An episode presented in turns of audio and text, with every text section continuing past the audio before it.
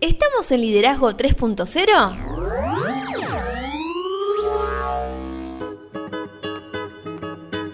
Bienvenidos a Liderazgo 3.0, un espacio que crece día a día y en el que analizamos un tema poco trabajado como lo es el liderazgo. Quienes conformamos este espacio comprendemos que el liderazgo es un concepto que cambia vidas y lo hacemos con el fin de agregarles valor a cada uno de ustedes, nuestros oyentes. Mi nombre es Beto y me acompaña como siempre Lorena Gestos. ¿Cómo le va? Muy bien. ¿Usted cómo anda? Muy bien, por suerte, la verdad que muy contento, muy contento. ¿Por qué?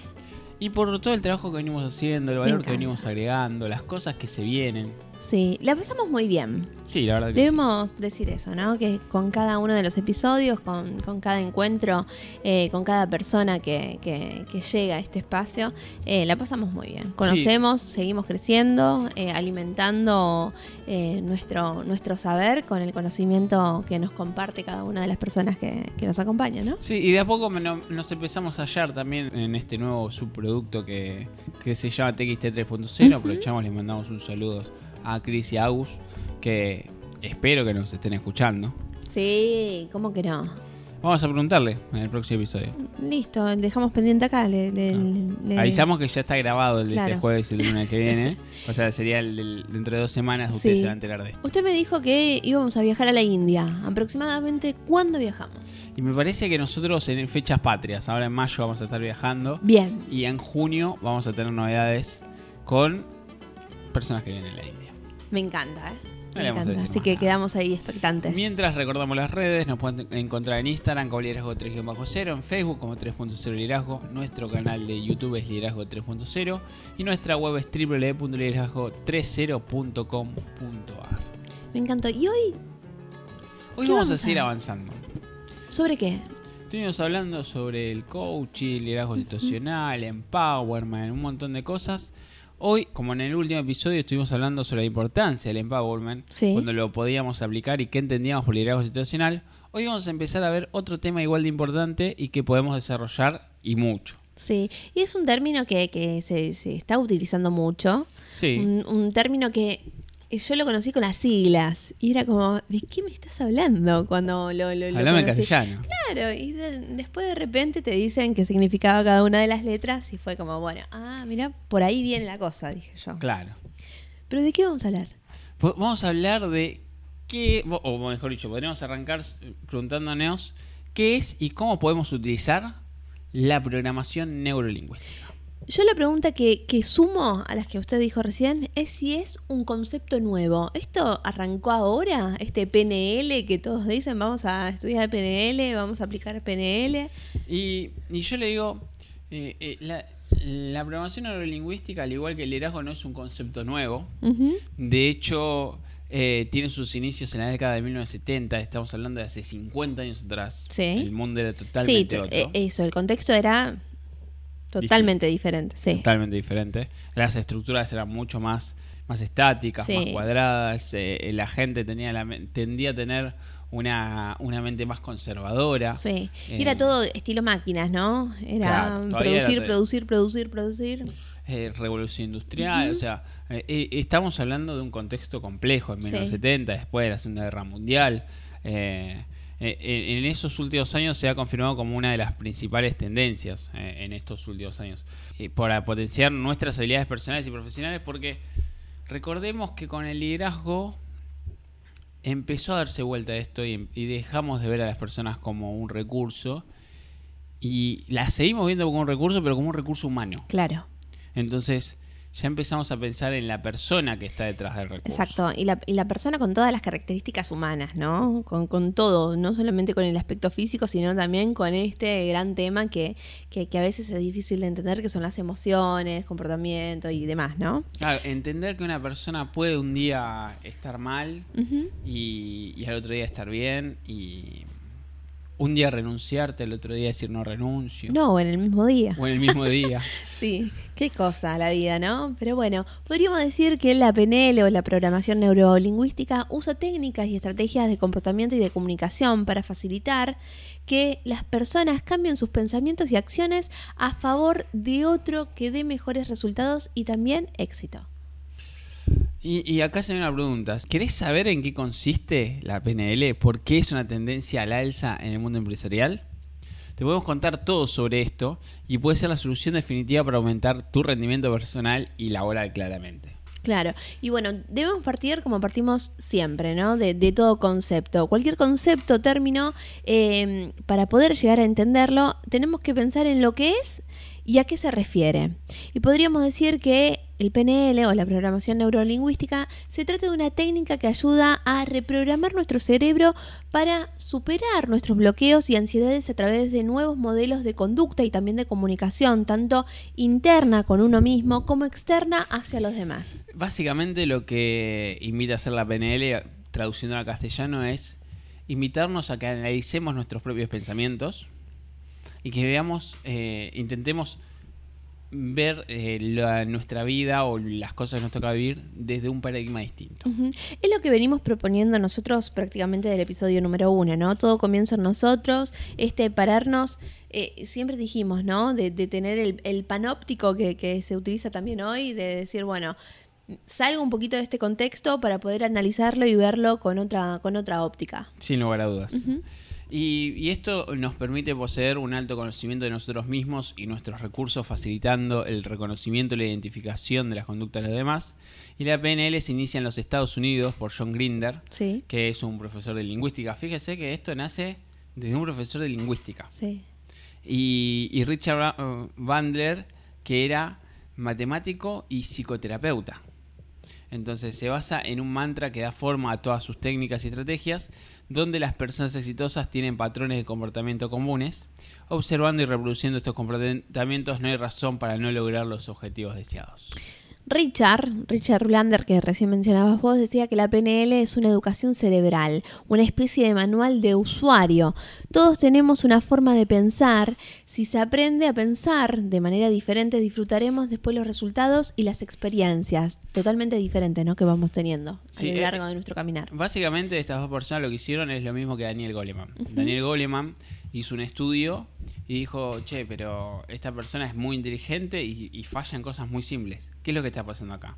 Acá estas personas lo que hicieron es buscaron personas exitosas e intentaron encontrar esos patrones para poder entender eh, cómo funcionaba eh, su cabeza y y cuáles eran las cuestiones en común para poder extrapolarlos y poder ponerlos arriba de la mesa. Claro, esas conductas, esos factores comunes, ¿no? Que, hay entre todas las personas, tanto exitosas como aquellas personas que le cuesta un poquito llegar a, los resultados. Sí, ahí también hay que ver, o sea, ahí podemos debatir, porque nosotros dijimos que el éxito es que nosotros nos sintamos bien, o sea, saber de que estamos haciendo bien las cosas también es éxito. Entonces, eh, yo no sé si me animaría tanto a hablar sobre el éxito. Sí, bueno, pero eh, eh, por en ahí. esta sociedad, ¿no? Sí, reemplazar el éxito como los resultados. Sí, me gusta. Me, acuerdo de Marta, de Marta Romo, que cuando le preguntamos sobre los fracasos, ella dijo: no, fracasos no, errores. Claro. Exacto. Errores. Y la PNL proporciona un modelo general de modificación de hábitos, como estamos hablando, y conducta también, utilizando la comunicación para facilitar el cambio e influir en cómo funcionan los demás individuos. La, idea es tener un motivador, viaje de aprendizaje y conocimiento interno con el fin de lograr que la vida de las personas mejore, obteniendo los resultados, retos y sobre todo las metas deseadas.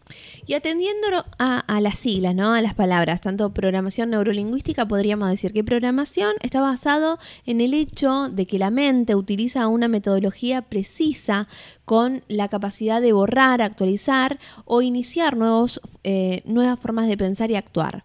Por el otro lado, neuro toma en cuenta que como el cerebro procesa la información recibida. Y por último, lingüística es una de las herramientas básicas de la PNL, es conocer y trabajar el sistema de lenguaje verbal y también el no verbal. Así es. Y mm, planteando esto está interesantísimo poder desglosar cómo se compone este concepto. La PNL se ha integrado de forma natural en cuatro áreas de aplicación muy importantes. La primera es la empresa. ¿Por qué? Porque se utiliza para gestión, ventas, contratación, consultoría, formación, estudios. Básicamente es un recurso clave para maniobrar de forma óptima las estrategias propias de la negociación.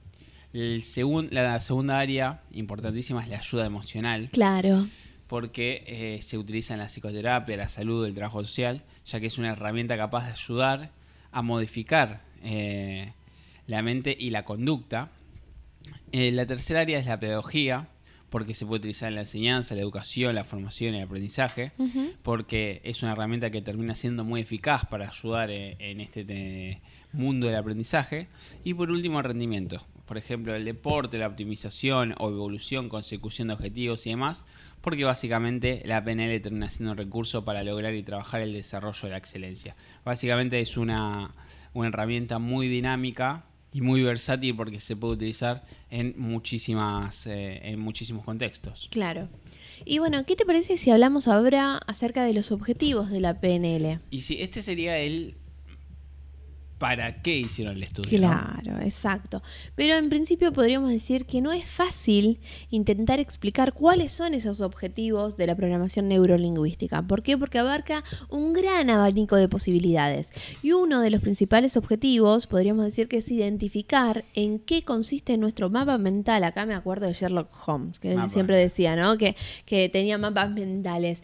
Y también de la realidad que podríamos eh, llamarla como el territorio. Sí, y acá pensando en, el mapa mental, ¿no? Y usted dice esto de Sherlock Holmes. Qué, qué, hermoso concepto nos dejó mm, esa serie. ¿En qué año fue, más o menos, Sherlock? 1800. y ya trabajaba el PNL, mire. Fin de 1800, principio de 1900. Inconscientemente. No sé si tiene inconsciente. ¿No? ¿Usted dice que, era consciente? Sir Arthur Conan Doyle. Sí, eso. Es muy genio. palabra mayor va para mi gusto. Y, mm, y, él explicaba el mapa mental esto de, de, eh, de una manera distinta, ¿no? ellos hablaban, o Arthur Conan Doyle, digo ellos porque también lo meto a Sherlock Holmes, eh, hablaban del palacio mental. Sí. Que Sherlock Holmes tenía la posibilidad de sentarse, cerrar los ojos, pensar, y él eh, se imaginaba en un palacio donde tenía cajones y donde él iba guardando toda la información. Sí. Y básicamente el mapa mental es eso, ni más ni menos. O sea, nosotros tenemos todo en nuestra cabeza y es como una gran red en donde nosotros tenemos la capacidad de almacenar las cosas que, nosotros le damos importancia. De almacenar y de ir borrando aquellas cosas que nosotros ya no necesitamos. Me hace acordar usted a un, a un cuento de Hernán Casiari que habla sobre, sobre esto, que él dice que, mm, que, eh, eh, que, él ve a su cabeza como un disco duro. y, y, como que uno todo el tiempo va guardando, pero a veces como el disco duro se queda sin memoria, claro. Eh, elimina cosas. Y, me hizo reír mucho cuando llega al nacimiento de su hija y dice que él presenció el nacimiento de su hija y que el nacimiento de su hija era un video que en HD de unos dos minutos, tres minutos, una cosa así, que pesaba no sé cuántos gigas y que para poder almacenar eso tuve que borrar un montón de carpetas que eran eh, nombres y caras de todos los compañeros que tuvo en la primaria y el secundario. Entonces, él se decidió olvidarse de la cara de un montón de personas para poder guardar ese video. Y, me pareció fantástico Muy interesante. cómo, lo termina planteando. Sí. Volviendo a la PNL, podemos decir que esta enfatiza esta cuestión pues del mapa mental de cada persona porque es creada y generada por sus emociones y experiencias y no se ajusta a la realidad y es responsable de conductas negativas y poco exitosas muchas veces. La PNL nos permite encontrar la forma adecuada de actuar en este sentido con el fin de realizar los cambios necesarios para aumentar nuestras posibilidades de alcanzar nuestros objetivos y mejorar nuestra conducta para cada situación. Y si hablamos de esto, tenemos que hablar claramente de conceptos importantes que sí o sí no tenemos que tratar hablando de este de PNL, porque se puede tomar como una filosofía mucho más amplia, con numerosos conceptos y vocabulario, que terminan armonizando una serie de técnicas y estrategias muy efectivas para la reeducación y modificación de la conducta. Claro. Y bueno, algunos de los, de los conceptos, ¿qué te parece si lo desarrollamos? Sí, el primero que se me viene a la mente son los filtros, porque una persona sin filtros muy difícil. No, muy divertido sería. Pero bueno, vos te preguntarás qué son los filtros. Los, los, filtros son una de las unidades básicas del proceso de conocimiento y aplicación de la programación neurolingüística. La persona, todas, me incluyo, percibimos la información y los estímulos con nuestros propios filtros y a través de tres connotaciones de actuación. Una es generalizando la información. Al generalizar la información vemos de manera más amplia la situación y de este modo somos capaces de llegar al fondo y encontrar las cualidades específicas de la misma. En otro sentido, también puede ser el factor negativo para no poder ver pequeños detalles de una situación X. Generalizando la información es uno de los puntos. Peor es distorsionar la información. Uf que se trata de una acción muy común en el mapa mental de muchas personas. Ante diferentes estímulos negativos, la mente tiende a distorsionar la, verdadera percepción, haciéndola crecer en tamaño y gravedad. Y controlar este filtro es fundamental para facilitar la modificación de una conducta positiva. Claro, y hablamos de la generalización de la distorsión y lo peor de todo es la omisión de la información. Es decir, que tiene una parte positiva y también otra negativa. Podríamos reunir las dos anteriores, ¿no? Pero es positiva porque ayuda a eliminar cierta información que nos ayudará a concentrarnos en otro pensamiento, volviendo volviéndonos nosotros más eficientes. Y por el otro lado, puede llegar a ser negativa porque tiende a eliminar aquello que no se quiere sentir o percibir.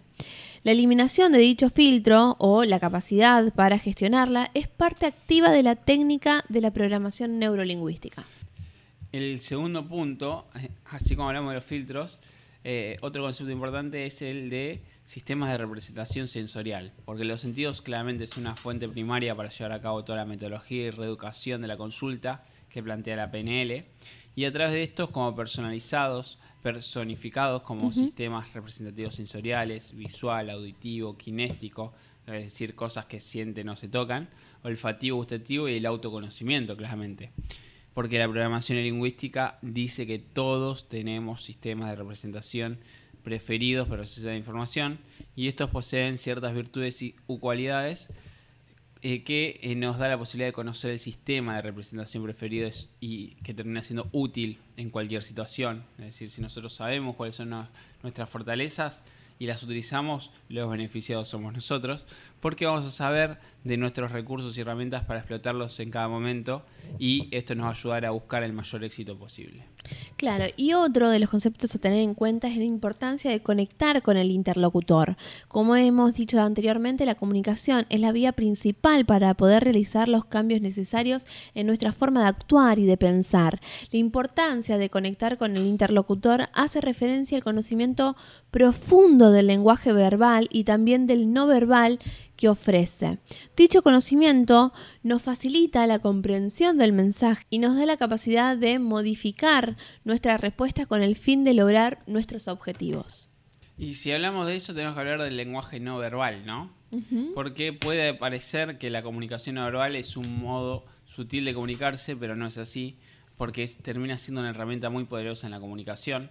Según diversos estudios, en una comunicación cerca del 90% representa nuestra conducta no verbal, es decir, cómo los gestos que hacemos, cómo miramos, cómo nos sentamos. Hasta cómo, nos vestimos. sin lugar a Cómo nos presentamos. Todo, todo termina influyendo y puede ser analizado en favor de cómo lanzar un mensaje o intuir cómo se está recibiendo nuestro mensaje. Eh, y esto termina siendo mm, eh, clave, eh, realmente clave. Los ojos, el tono de voz, eh, el lenguaje no verbal realmente es un recurso que bien estudiado y gestionado nos puede dar esa ventaja competitiva en la comunicación. Sí, y es uno de los temas que creo que, se sigue estudiando porque la gente va, va cambiando a lo largo del tiempo y, surgen nuevas, nuevas eh, posturas y demás, ¿no? Pero otro de los temas, el último que, vamos a trabajar hoy, que, que, es, para mí es uno de los más difíciles a, a tener en cuenta, es el aprender desaprender y reaprender. Qué, complicado eso, ¿eh? Súper, súper. ¿Por qué? Porque la programación neurolingüística se basa en el conocimiento y aprendizaje. De estas acciones se vinculan desaprender y aprender, siendo conscientes que la idea principal es conocer nuestra conducta, recursos y herramientas, absorber nuevos modos de acción y de pensamiento, se tiene que desarrollar procedimientos para desaprender aquello que no nos suponga nada positivo y reaprender aquellas conductas que nos dirijan por el camino del éxito. Básicamente lo que nos está diciendo la PNL es quédate con lo que te sirve y lo que no te sirve desecharlo e intentar rearmarlo con algo que te sirva. Sí, y, sobre todo ser lo, más crítico posible, ¿no? Sí, con, con, nuestro propio accionar, porque hablamos de hoy de, muchas situaciones que em, a veces son difíciles de ser críticas en uno mismo. Sí, y cuando más críticos logremos ser, más alta va a ser nuestra vara ser críticos no quiere decir ser negativos con nosotros. No, o ser duros, claro, no, no, totalmente. Eh, simplemente ser, eh, ser objetivos también con nosotros mismos, o lo más objetivo posible. Eh, sí, la objetividad no existe para mí, pero sí ser lo más crítico constructivo, digamos. Sí. No crítico que te metas abajo de un pozo o en un Estaríamos de acuerdo si decimos que la programación neurolingüística es un camino de aprendizaje que requiere modificaciones específicas de nuestro pensamiento y conducta. Sí, Sí, totalmente, sí. ¿Trajo una frase hoy? Eh, sí. ¿La deja para el final? Por supuesto, como siempre. sacamos una carta entonces ahora. Ah, usted está jugando. Hoy no me desconcentró. Me desconcentró un mosquito que pasó por acá. Peor, sí. Peor, peor. Pero quiero sacar una carta hoy porque los chicos de, de TXT nos están escuchando y nos van a hablar en el próximo episodio de la carta que, le sale a usted. ¿Saca usted o saca No, no, saque usted. Yo saco el. Yo no sé, yo agarré la mitad del mazo. Puede salir cualquier cualquiera, Cualquiera, A ver. Uf, la vi. La justicia. La justicia. Bueno, Todavía no, salió en TXT 3.0. No, es verdad. Es verdad. Bueno, en, el próximo episodio. Me gusta porque está con espada, sí. Divina, ¿no? Son divinas esas cartas. Eh, ¿El próximo episodio qué me decía? Eh, comprometemos a los chicos que nos hablen de la justicia. Yo no le pienso mencionar nada a ninguno de los dos, vamos a ver si nos escucharon. Obvio. ¿Le parece bien? Como buenos compañeros nos están escuchando. Les mandamos un beso. ¿Comentarios del episodio? Como siempre, me quedo con más preguntas que respuestas. Es un placer compartir este espacio con usted y con todas las personas que nos acompañan. Ah, hoy vino. Divina. Divina.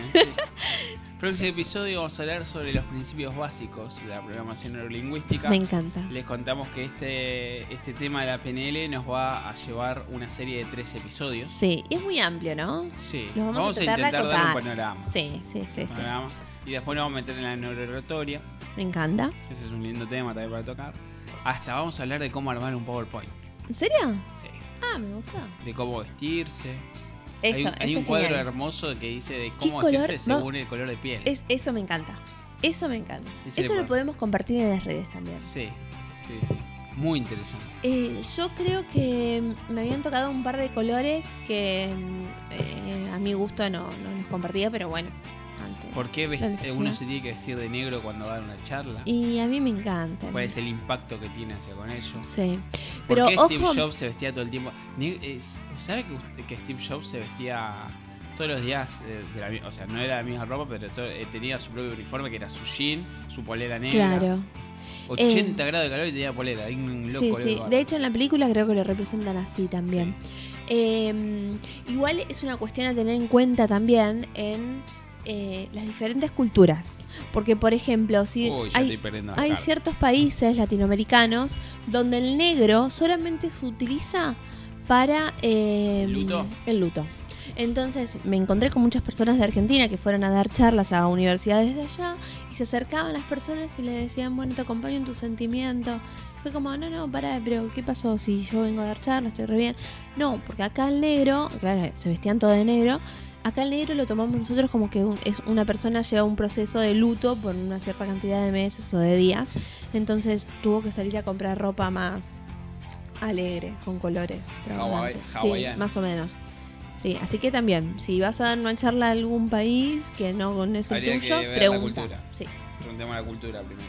Pero bueno, nos pueden encontrar en las redes. Estamos en Instagram como liderazgo 3-0, en Facebook como 3.0 liderazgo, nuestro canal de YouTube es liderazgo 3.0 y nuestra web es www.liderazgo30.com.ar. Y si le gustó el podcast, compártalo para que podamos seguir agregando valor a más personas. Muchísimas gracias. Un placer eh, estar con usted hoy. Igualmente. Nos estamos viendo dentro de dos semanas con el segundo episodio de PNL mientras pasa el mosquito otra vez. Me voy a meter los mosquitos. Y. no, eh, nos retiramos sin antes decirle que tenga un excelente lunes y la mejor semana. No somos muchos, no somos pocos. Pero estamos todos locos. No tienes que ser grande para empezar, pero tienes que empezar para poder ser grande. Sig Siglar. Somos payasos, nos ponemos la marea.